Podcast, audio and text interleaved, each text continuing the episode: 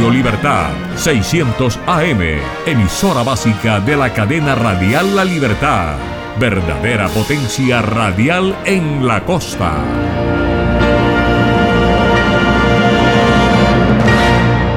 www.redradial.co La Radio Sin Fronteras.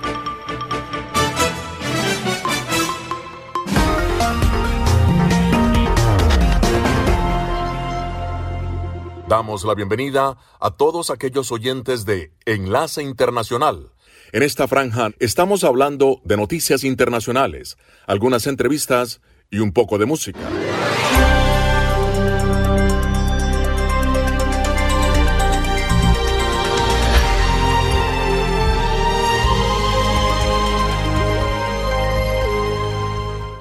Hoy es martes y desde la sala de satélites les saludo a Jimmy Villarreal para invitarles a escuchar las noticias internacionales más importantes de este día.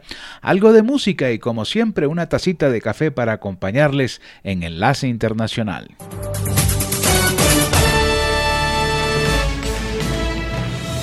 Este es un avance informativo de La Voz de América. Desde Washington les informa Henry Llanos.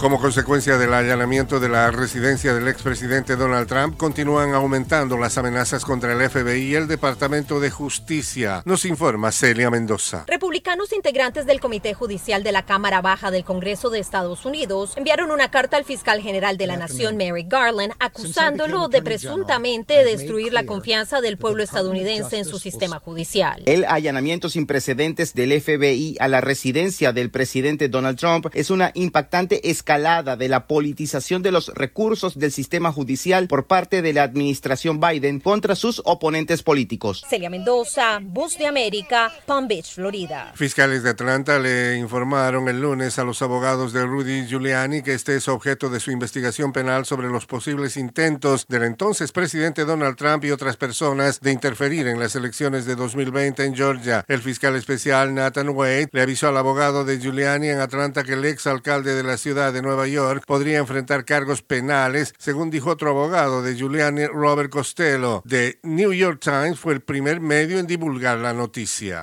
Acompáñenos de lunes a viernes con las noticias del mundo del entretenimiento, lo mejor del cine. Scrolls are the bad guys.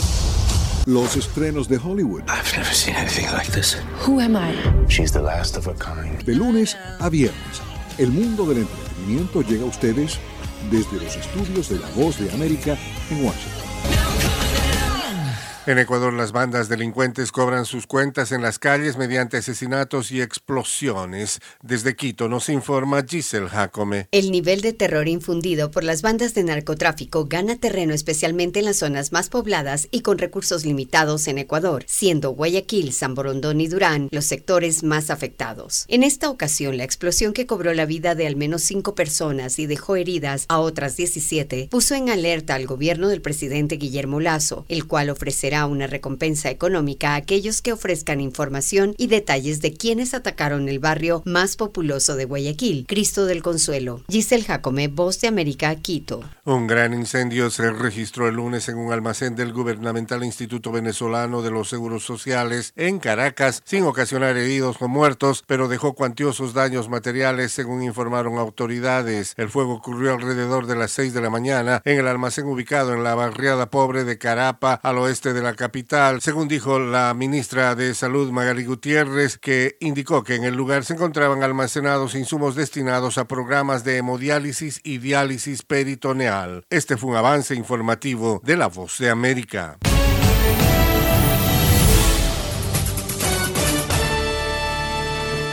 Bueno, ha llegado el momento de una pausa.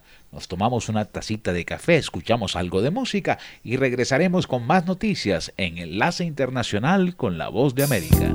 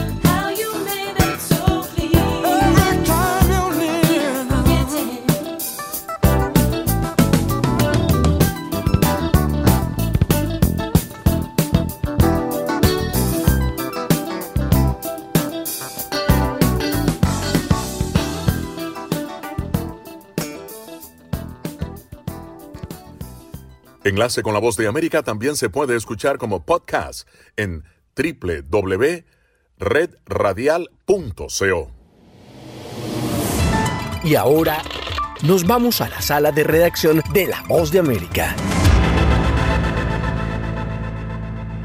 Hace más de un año que las tropas estadounidenses abandonaron la capital de Afganistán luego de dos décadas de misión. 365 días después, el país se encuentra bajo dominio talibán, sumidos en una estridente crisis económica y humanitaria. Aunque parezca que haya poco que celebrar y en medio de un retroceso significativo, los talibanes festejaron el primer aniversario de su toma de poder frente a la Embajada de Estados Unidos en Kabul. Conmemoran el Día de la Salvación y la Libertad.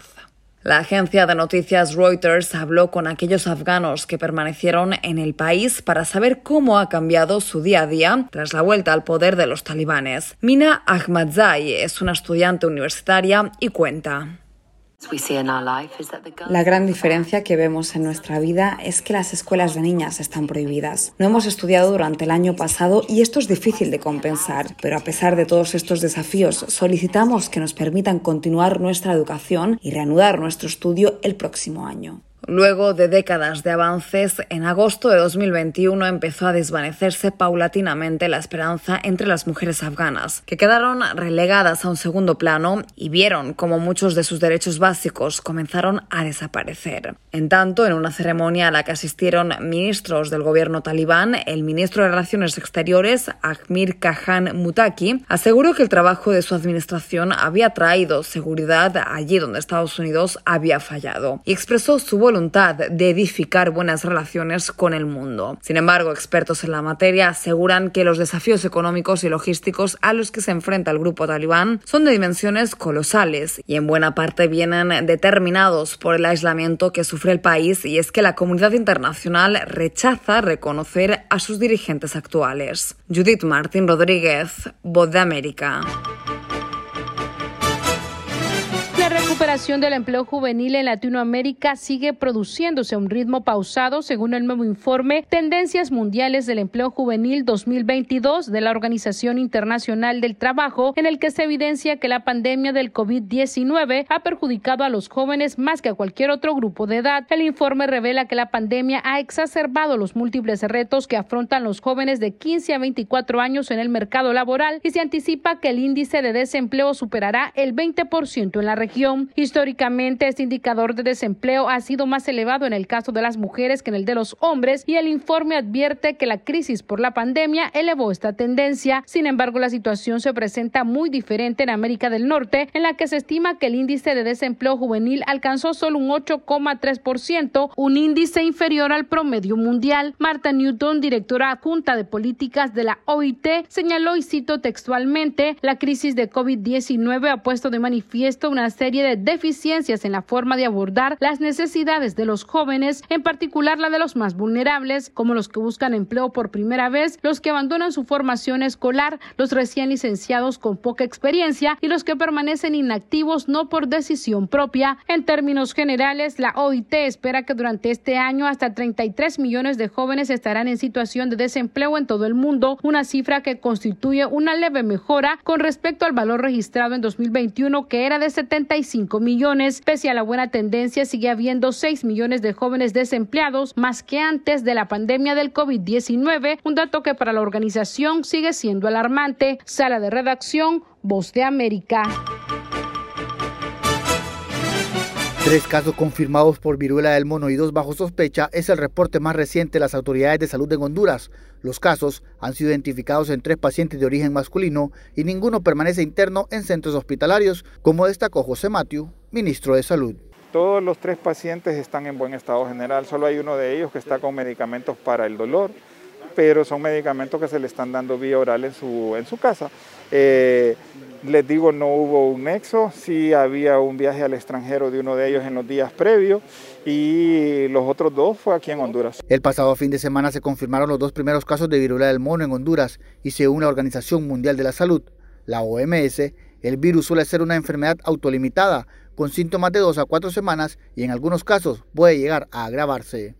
El epidemiólogo Tito Alvarado aseguró que la población debe tomar medidas de seguridad al no contar todavía con una vacuna para protegerse de dicho virus. Tenemos que enfrentar con esta enfermedad aparte de las otras que tenemos y ser conscientes e informarnos, informarse el, el gremio médico, el personal de salud, cómo es la cuestión y que la población puede actuar y ayudarnos en que cualquier momento que haya un caso, reportarse e irse, auto aislarse para tratar de no proliferar la infección. Respecto a las vacunas contra el virus, el ministro de Salud, José Matthew, informó que al adquirir las 5.600 dosis contra la viruela del mono serán aplicadas solamente a los pacientes contagiados y no a la población en general. Oscar Ortiz, Voz de América, Honduras. El nivel de terror infundido por las bandas de narcotráfico gana terreno especialmente en las zonas más pobladas y con recursos limitados en Ecuador, siendo Guayaquil, San Borondón y Durán los sectores más afectados. En esta ocasión, la explosión que cobró la vida de al menos cinco personas y dejó heridas a otras 17 puso en alerta al gobierno del presidente Guillermo Lazo, el cual ofrecerá una recompensa económica a aquellos que ofrezcan información y detalles de quienes atacaron el barrio más populoso de Guayaquil, Cristo del Consuelo. 10 mil dólares para quien facilite información, y es que se cree que el ataque estaba dirigido a un miembro de una banda delictiva. Patricio Carrillo, ministro del Interior, mencionó que la lucha no es en igualdad de condiciones. Este combate es bien asimétrico porque mientras nosotros tenemos que elaborar los proyectos para la contratación pública, allá es mucho más fácil adquirir eh, no solamente la comprensión, sino la tecnología y todos aquellos elementos. Una mezcla de varios químicos fue el causante de la detonación de una onda expansiva de 70 metros, algo que evidencia que los autores del crimen son personas que saben cómo elaborar explosivos. Y para el ministro Carrillo, este es un problema que la ciudadanía aún no comprende con claridad. Esta es una razón de Estado y amerita que todos los poderes y todas las instituciones nos pongamos coordinadamente a trabajar. Mientras tanto, el ministro de Gobierno, Francisco Jiménez, señaló que el mandatario Guillermo Lazo llamará consulta popular durante el mes de febrero en la que se incluirían preguntas sobre seguridad. Giselle Jacome, Voz de América, Quito.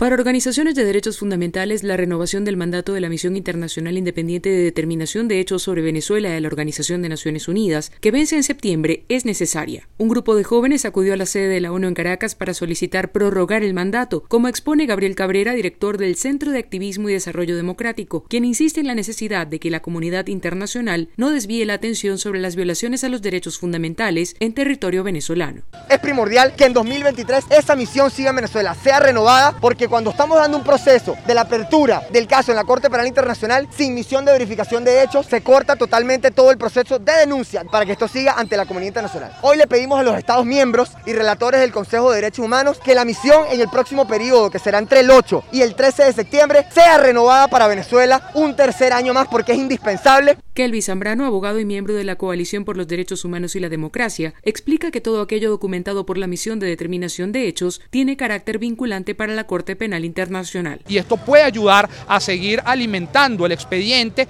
que todavía está en la Corte Penal Internacional para un posible enjuiciamiento de los responsables por los tipos penales que están tipificados en el Estatuto de Roma.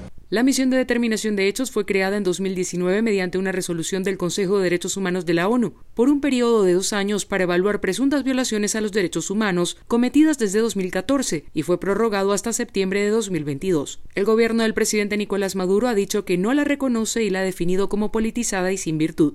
Carolina Alcalde, Voz de América, Caracas. Los incendios forestales en Estados Unidos en los últimos años han sido abrumadoramente destructivos y superan con creces tanto la capacidad del bosque de curarse a sí mismo como el gobierno para replantar árboles. Eso ha creado una acumulación de 4.100.000 acres que, según las autoridades, necesitan ser replantadas, un equivalente a 1.700.000 hectáreas. Jared Abbott es capitán de bomberos del Distrito de Protección contra Incendios de Woodside en California y supervisa a otros bomberos que luchan contra el incendio de Oak en el condado de Mariposa en California, el incendio más grande del verano hasta el momento, y comparte su experiencia con el aumento de los fuegos.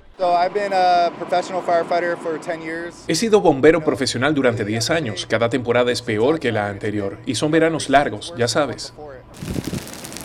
En tanto, el Departamento de Agricultura de Estados Unidos anunció planes para la replantación de árboles en millones de acres de bosques quemados y muertos como un intento de contrarrestar las pérdidas de árboles e insectos a causa de los incendios forestales, además de otras manifestaciones del cambio climático en la espesura del país.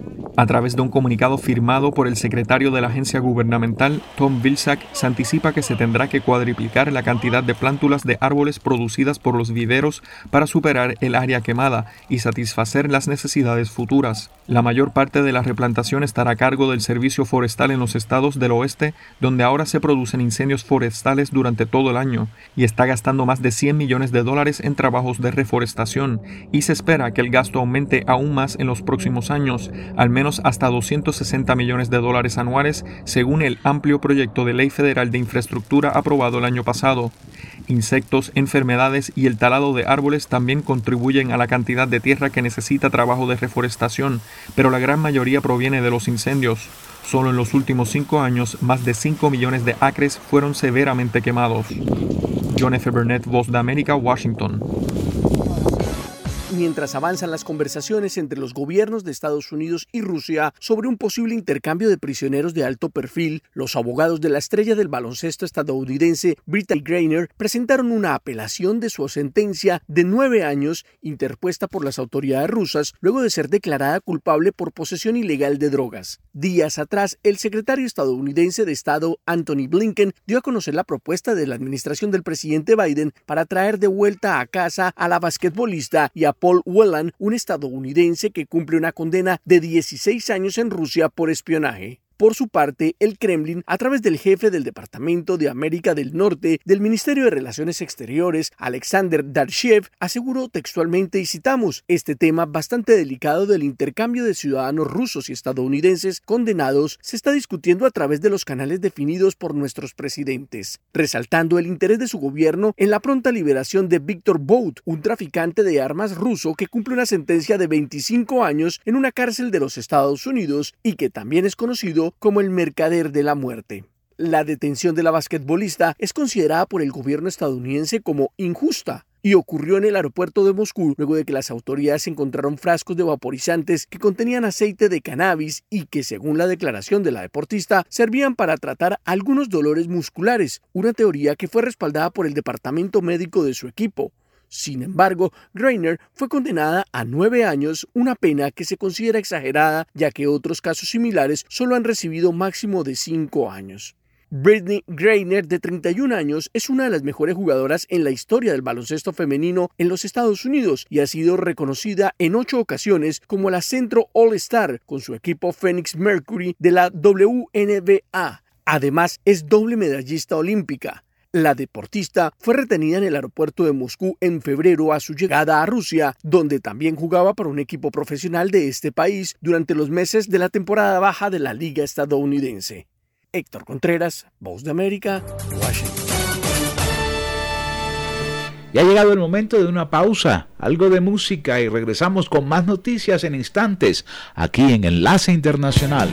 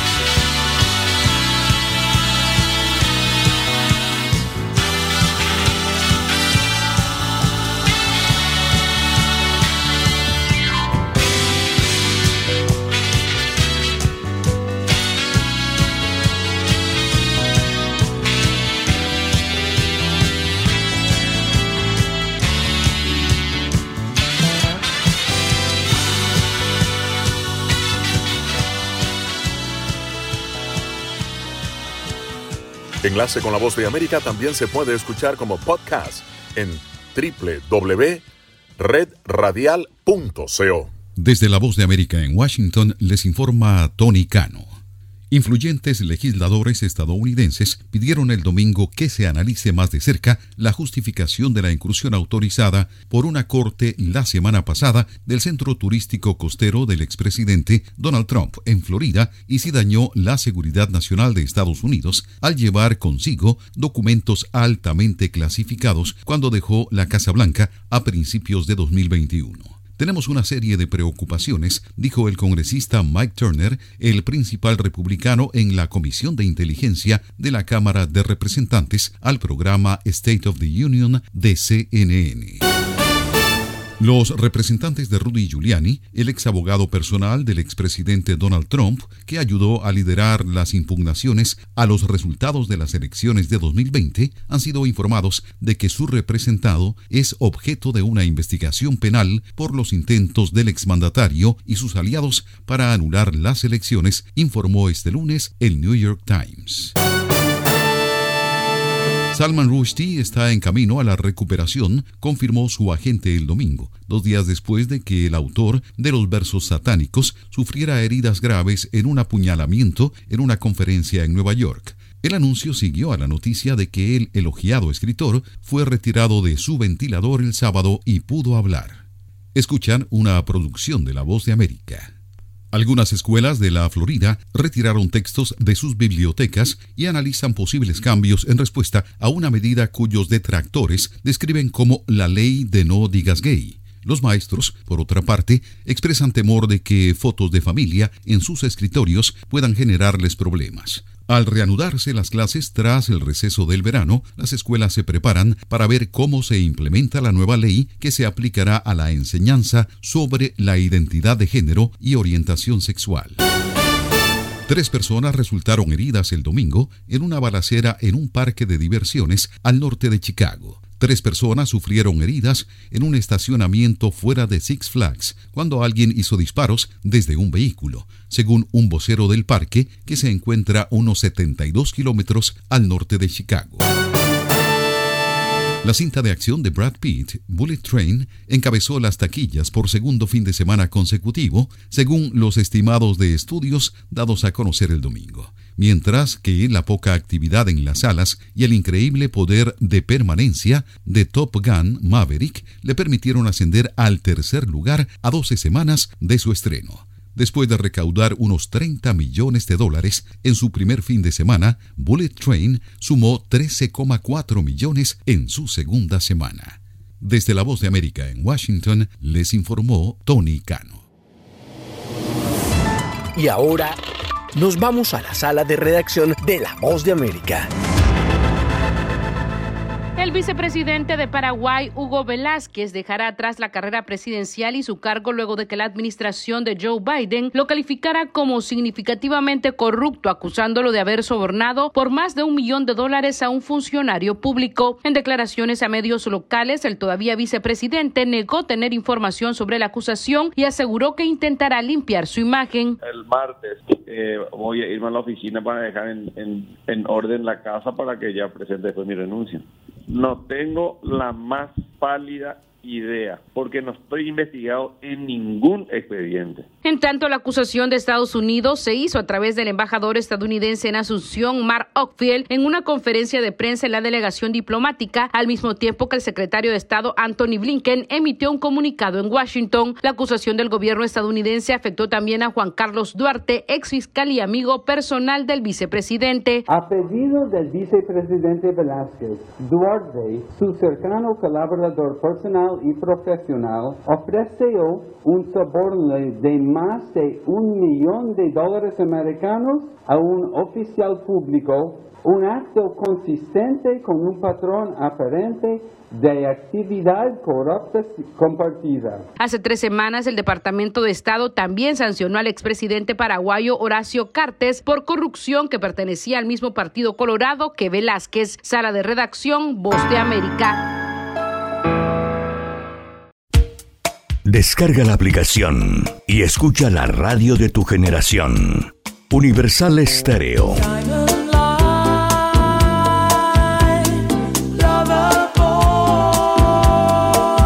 Mantenemos los clásicos de siempre e incorporamos los nuevos clásicos. Universal Estéreo, la radio que te vio crecer. Música, el lenguaje universal. Disponible en Google Play Store. Las noticias de Santa Marta y el Magdalena están en un solo sitio. Diario La Libertad del Magdalena y Ondas del Caribe, 840 AM. Visítenos en www.lalibertaddelmagdalena.com, el portal de la integración costeña con la fuerza de la verdad. No permita que su marca se quede sola en el punto de venta. En Punto Marketing conocemos cómo interactuar con el consumidor final, diseñamos estrategias, hacemos impulso y tomas promocionales en grandes superficies, mayoristas y conocemos muy bien al canal tradicional. Haga contacto con nosotros vía WhatsApp al 315-545-3545. Marketing 30 años de experiencia con las mejores marcas del país. Llegó la Tienda Express, el más espectacular programa de fidelidad para tenderos y consumidor final. La Tienda Express, módulo de mercadeo y radio promocional que se comunica con los tenderos a través de la radio. La Tienda Express, una realización de Punto Marketing. Mayores informes en el 315-545-3545. Descarga gratis la aplicación Red Radial. Ya está disponible para Android y encuentras siempre una radio para tu gusto. Solo Universal Stereo logra reunir lo mejor de los 70s, 80s y 90s. Y todavía hay más para escuchar.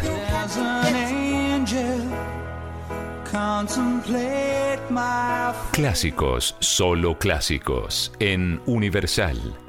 Ahora puedes tener a Universal Stereo en 24 horas al día. www.universalestereo.co Aumentan las amenazas contra el Departamento de Justicia y el FBI tras la orden de registro a Trump, mientras legisladores republicanos denuncian presunta politización de la justicia estadounidense. Nueva escalada de tensión en la relación entre China y Estados Unidos. En segundos les contamos por qué. Por violencia se paralizó temporalmente el comercio de Tijuana y lo que implica para la democracia nicaragüense el cierre de una de sus estaciones más antiguas, Radio Darío.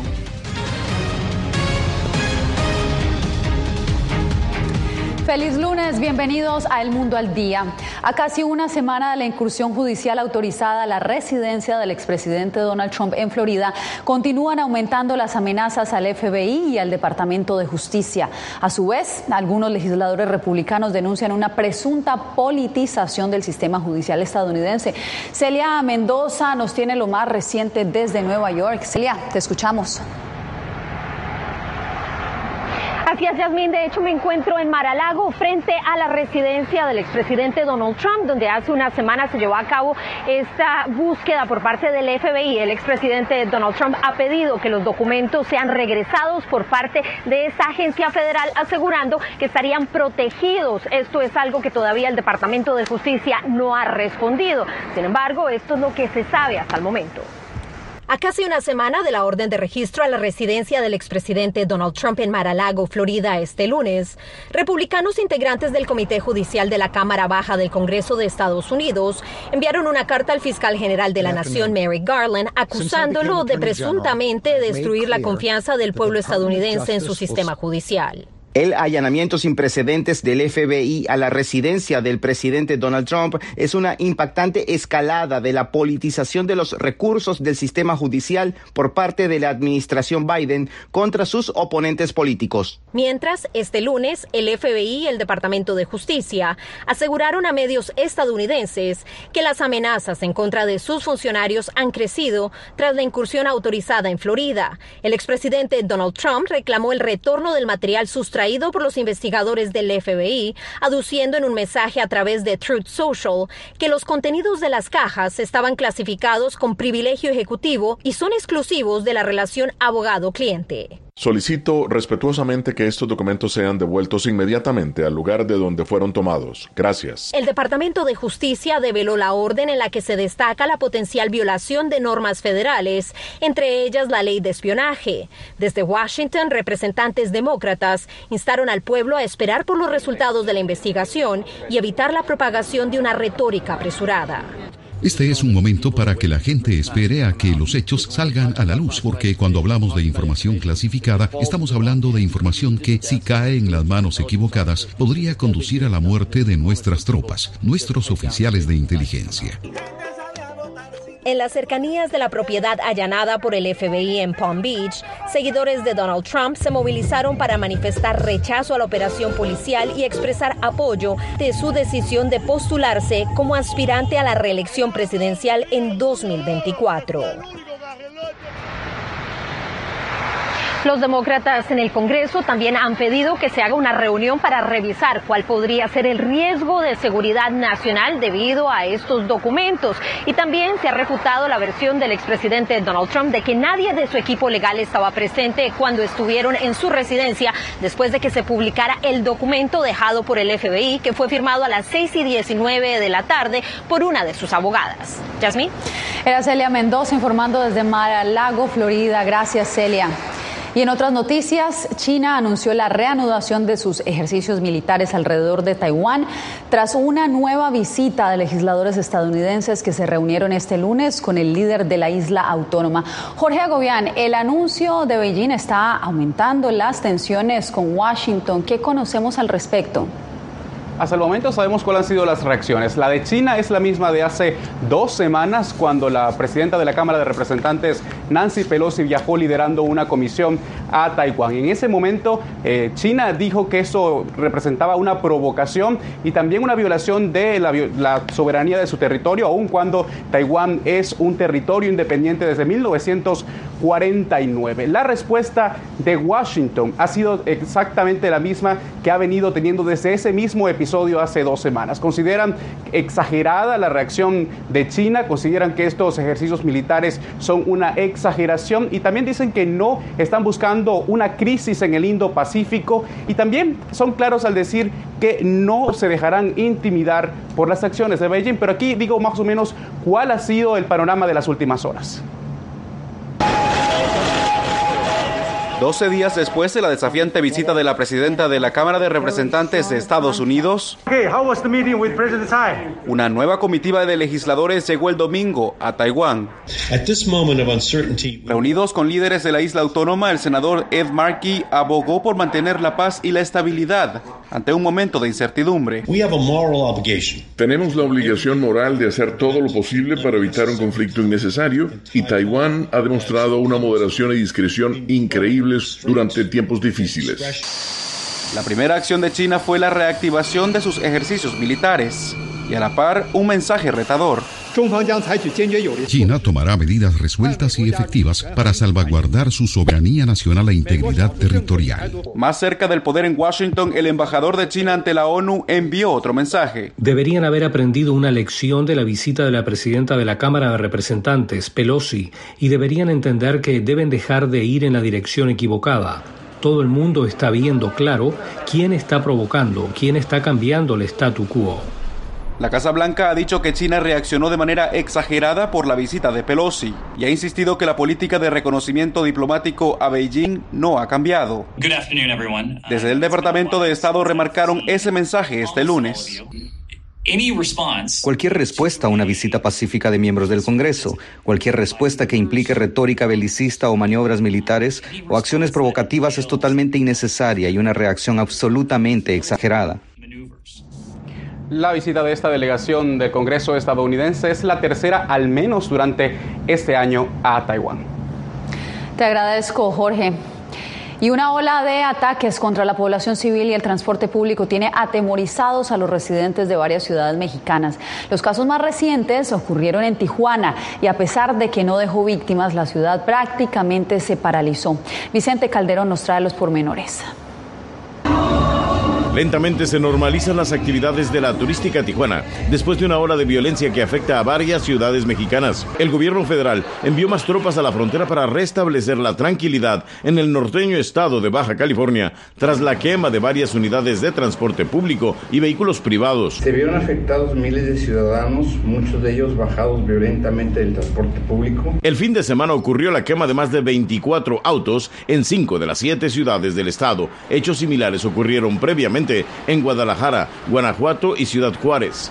La alcaldesa de Tijuana, donde 15 autobuses de transporte público fueron incinerados, atribuyó los crímenes a la delincuencia organizada. Decimos al crimen organizado, a quien está cometiendo estos delitos, que Tijuana se va a, permanecer en activo cuidando a los ciudadanos y también les pedimos que cobren las facturas a quienes no les pagaron. Aunque solo un conductor resultó lesionado tras los hechos violentos, la ciudad parecía paralizada. Muchos negocios cerraron por precaución. Esto fue terrorismo. Lo que normalmente sería una veraniega noche de fiesta para turistas y locales se transformó en calles desiertas, con bares y restaurantes cerrados. Afecta más que nada laboralmente, todo uno que trabaja en restaurantes que gana, gana diario la poca gente que se veía eran trabajadores que no conseguían transporte para ir a casa. Las autoridades capturaron a 12 personas y las trasladaron a la Ciudad de México vía aérea, algunos presuntamente vinculados al cártel Jalisco Nueva Generación. Pero la noche del domingo hubo nuevos ataques en Mexicali, capital de Baja California, con media docena de vehículos quemados. Vicente Calderón, Voz de América, Tijuana, México. En Ecuador, al menos cinco personas han sido detenidas en las últimas horas tras el atentado con explosivos en Guayaquil. A esta hora saludamos a Néstor Aguilera, quien nos tiene detalles de este nuevo hecho de violencia. Néstor, ¿Cuál es el balance hasta el momento? Yasmín, el ministro del Interior, Patricio Carrillo, confirmó esta mañana que se mantiene el 5, el número de fallecidos tras este nuevo ataque de organizaciones criminales. Hay 17 personas heridas dos de ellas en estado crítico. Desde el aire se evidencia la magnitud de la onda explosiva que afectó a viviendas localizadas hasta 70 metros a la redonda en el barrio Cristo del Consuelo de la ciudad de Guayaquil. Ya en el lugar, el nivel de destrucción fue mucho más evidente. La Policía Nacional maneja dos hipótesis tras este nuevo hecho violento, protagonizado por organizaciones criminales. El blanco aparente era un alias cucaracha que lo estamos ya individualizando y personalizando. Eh, alias cucaracha aparentemente tenía en, zozobra el lugar y el otro es uno relacionado con un decomiso de drogas eh, que sucedió el 12 de agosto. Tras el atentado, el presidente Guillermo Lazo expresó las condolencias a los familiares de las víctimas y decretó nuevamente el estado de excepción durante 30 días para Guayaquil y otras zonas aledañas. Para eso se ha constituido una fuerza de tarea entre las Fuerzas Armadas y la Policía Nacional para restablecer el orden en, el, en el sector con efectos investigativos adicionalmente. Para el asambleísta y presidente de la Comisión de Fiscalización, Fernando Villavicencio, el hecho constituye una expresión más de la guerra que libran carteles del narcotráfico, aliadas con estructuras políticas en contra del Estado ecuatoriano. Las organizaciones criminales han tomado parte de la justicia, han tomado parte del Estado, incluso están vinculados a la policía y a las Fuerzas eh, Armadas. Según cifras del gobierno, en lo que va de este 2022 se han producido 72 atentados con artefactos explosivos en Guayaquil y sus zonas aledañas. Estos representan la mitad de los ocurridos en todo el país. Y solamente para poner en contexto las cifras, en Guayaquil los homicidios intencionales han pasado de 194 en el año 2017 a 861 en lo que va de este 2022, lo que nos hace ver que hasta finales de este año podremos aseverar que se han quintuplicado las cifras en tan solo cinco años. Yasmín. Gracias, Néstor. Y ahora nos vamos a Centroamérica porque el gobierno de Daniel Ortega ordenó el cierre de Radio Darío, una de las emisoras más antiguas de Nicaragua. Su director, Aníbal Toruño, asegura que se trata de una medida política por el carácter crítico e independiente de la estación. Donaldo Hernández nos tiene el informe. La señal de la emisora más famosa y de mayor prestigio del occidente de Nicaragua se apagó. 73 años de historia de Radio Darío llegaron a su fin, luego que el gobierno de Daniel Ortega decidió cancelar su licencia de transmisión. El impacto del cierre de Radio Darío es arrancarle parte de la tradición de lo que es nuestro querido León. Aníbal Toruño, director de Radio Darío, explicó a La Voz de América que decenas de colaboradores de la emisora se verán afectados, pero quienes más resentirán el impacto serán los pobladores del occidente nicaragüense. Nos va a limitar a poder generar ingresos a través de un comunicado, el Instituto de Telecomunicaciones Telcor expresó que la cancelación de la licencia se debió a que los propietarios cambiaron la ubicación de sus estudios y de su transmisor. Radio Darío ha modificado y alterado sustancialmente las instalaciones autorizadas y las condiciones en que debe operar el servicio de radiodifusión sonora FM, lo cual constituye una causal de cancelación de la licencia. Sin embargo, Aníbal Toruño afirma que el cambio de dirección se dio porque la emisora fue incendiada el 20 de abril del año 2018 durante los días más violentos del conflicto sociopolítico. Daniel Ortega y Rosario Murillo son los responsables intelectuales de haber eh, eh, ordenado el ataque a Radio Darío. Con Radio Darío ya suman 12 las emisoras cerradas por el Estado en las últimas dos semanas. Donaldo Hernández, Voz de América. Enlace Internacional se escucha a través de las emisoras de la cadena radial La Libertad www.cadenaradiallalibertad.com.co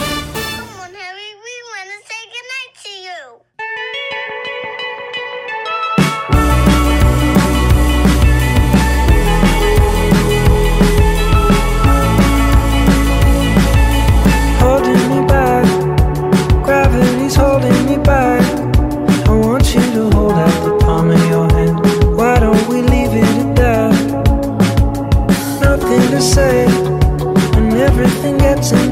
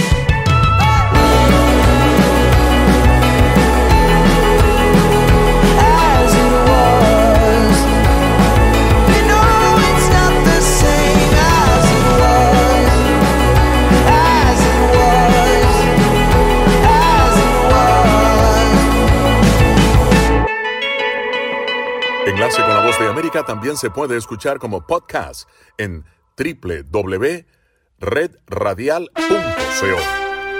Keanu Reeves protagonizará la serie limitada Devil in the White City de Leonardo DiCaprio y Martin Scorsese, adaptada del libro de Eli Larson titulado The Devil in the White City, Murder, Magic and the Madness at the Fair That Changed America. La serie trata sobre la Expo Mundial 1893 en la ciudad de Chicago. Según la publicación de Hollywood Reporter, Reeves interpretará a Daniel Burnham, un arquitecto que diseñó la feria en Chicago y estuvo involucrado en proyectos urbanísticos tanto en Chicago como en Washington. Se prevé que la serie de ocho episodios se estrene en 2024 en el servicio de streaming Hulu. The Devil in the White City ha estado en un limbo de producción durante más de una década desde que Leonardo DiCaprio adquirió los derechos del libro en 2010. El Wall Street Journal informa que YouTube tiene previsto lanzar una tienda en línea para servicios de transmisión de video. YouTube ha renovado conversaciones con empresas de entretenimiento sobre la participación en la plataforma, a la cual se refiere internamente como una tienda de canales. La plataforma lleva más de año y medio en proceso de preparación y podría estar disponible para diciembre o antes. El estreno permitiría que YouTube compita con compañías como Roku y Apple en un intento por ganar una porción del ya saturado mercado de streaming. Según el New York Times, Walmart ha estado en conversaciones con empresas de medios para ofrecer entretenimiento en streaming a sus miembros. El viernes 19 de agosto concluye el Festival de Cine de Sarajevo, el cual por primera vez permite películas ucranianas en su competencia y está brindando apoyo a cineastas ucranianos. El festival, que cubre desde Viena hasta Estambul, fue fundado hacia el final de la Guerra de Bosnia en 1995. El festival otorgó estatus de artista en residencia a los cineastas ucranianos para que puedan trabajar y desarrollar aún más sus películas. También ofreció puestos de trabajo a profesionales ucranianos que se han convertido en refugiados, pero que anteriormente trabajaron en festivales de cine en Kiev y Odessa. El festival homenajeó al cineasta ucraniano Sergei Losnitsa con el premio Corazón de Sarajevo. El director sueco Ruben Oslund también fue reconocido. Su película Triangle of Sadness, Triángulo de Tristeza, que ganó este año la Palma de Oro a Mejor Película en Cannes, inauguró el evento la semana pasada. El festival que muestra 235 películas de 62 países, 51 de ellas en competencia. También celebra al actor danés Mads Mikkelsen y el actor y director estadounidense nominado al Oscar Jesse Eisenberg. Britney Spears regresa a la escena musical gracias a una colaboración con Elton John. La canción, que se titula Hold Me Closer, y es una versión del sencillo Tiny Dancer de Elton John de 1971, estará disponible próximamente. Alejandro Escalona, Voz de América.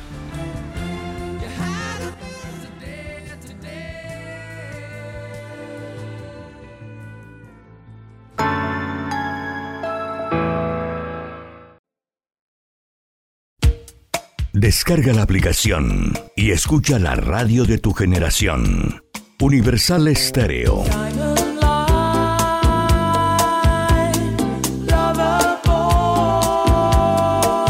Mantenemos los clásicos de siempre e incorporamos los nuevos clásicos. Universal Estéreo, la radio que te vio crecer. Música, el lenguaje universal. Disponible en Google Play Store. Hoy la historia la cambio yo.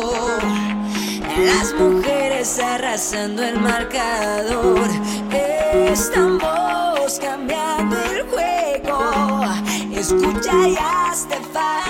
Deporte por la Igualdad, una iniciativa del Ministerio del Deporte y ONU la Mujeres. Tienda Express, el más espectacular programa de fidelidad para tenderos y consumidor final. La Tienda Express, módulo de mercadeo y radio promocional que se comunica con los tenderos a través de la radio. La Tienda Express, una realización de Punto Marketing. Mayores informes en el 315-545-3545. No permita que su marca se quede sola en el punto de venta.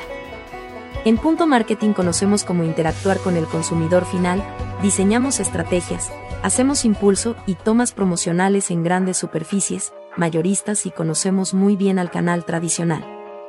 Haga contacto con nosotros vía WhatsApp al 315-545-3545. Punto Marketing 30 años de experiencia con las mejores marcas del país. Descarga gratis la aplicación Red Radial. Ya está disponible para Android y encuentras siempre una radio para tu gusto. Las noticias de Santa Marta y el Magdalena están en un solo sitio. Diario La Libertad del Magdalena y Ondas del Caribe, 840 AM. Visítenos en www.lalibertaddelmagdalena.com, el portal de la integración costeña con la fuerza de la verdad. Se nos agotó el tiempo. Volveremos mañana a Enlace Internacional con las noticias más importantes del mundo. Desde la sala de satélites, Jimmy Villarreal les dice, como siempre, la próxima esperamos hacerlo mucho mejor. Feliz noche. Enlace Internacional es una producción de Red Radial. Editores: Carlos Tatis, Gabriel Villarreal y Jorge Pérez. Master Control José Barreto, Jesús Peroso, Bobby Orozco y Adolfo Ferrer. Producción ejecutiva Jimmy Villarreal.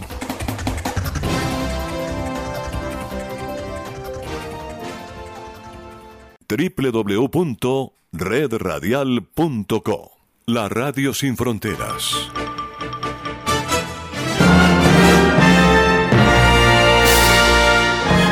Radio Libertad, 600 AM, emisora básica de la cadena radial La Libertad. Verdadera potencia radial en la costa.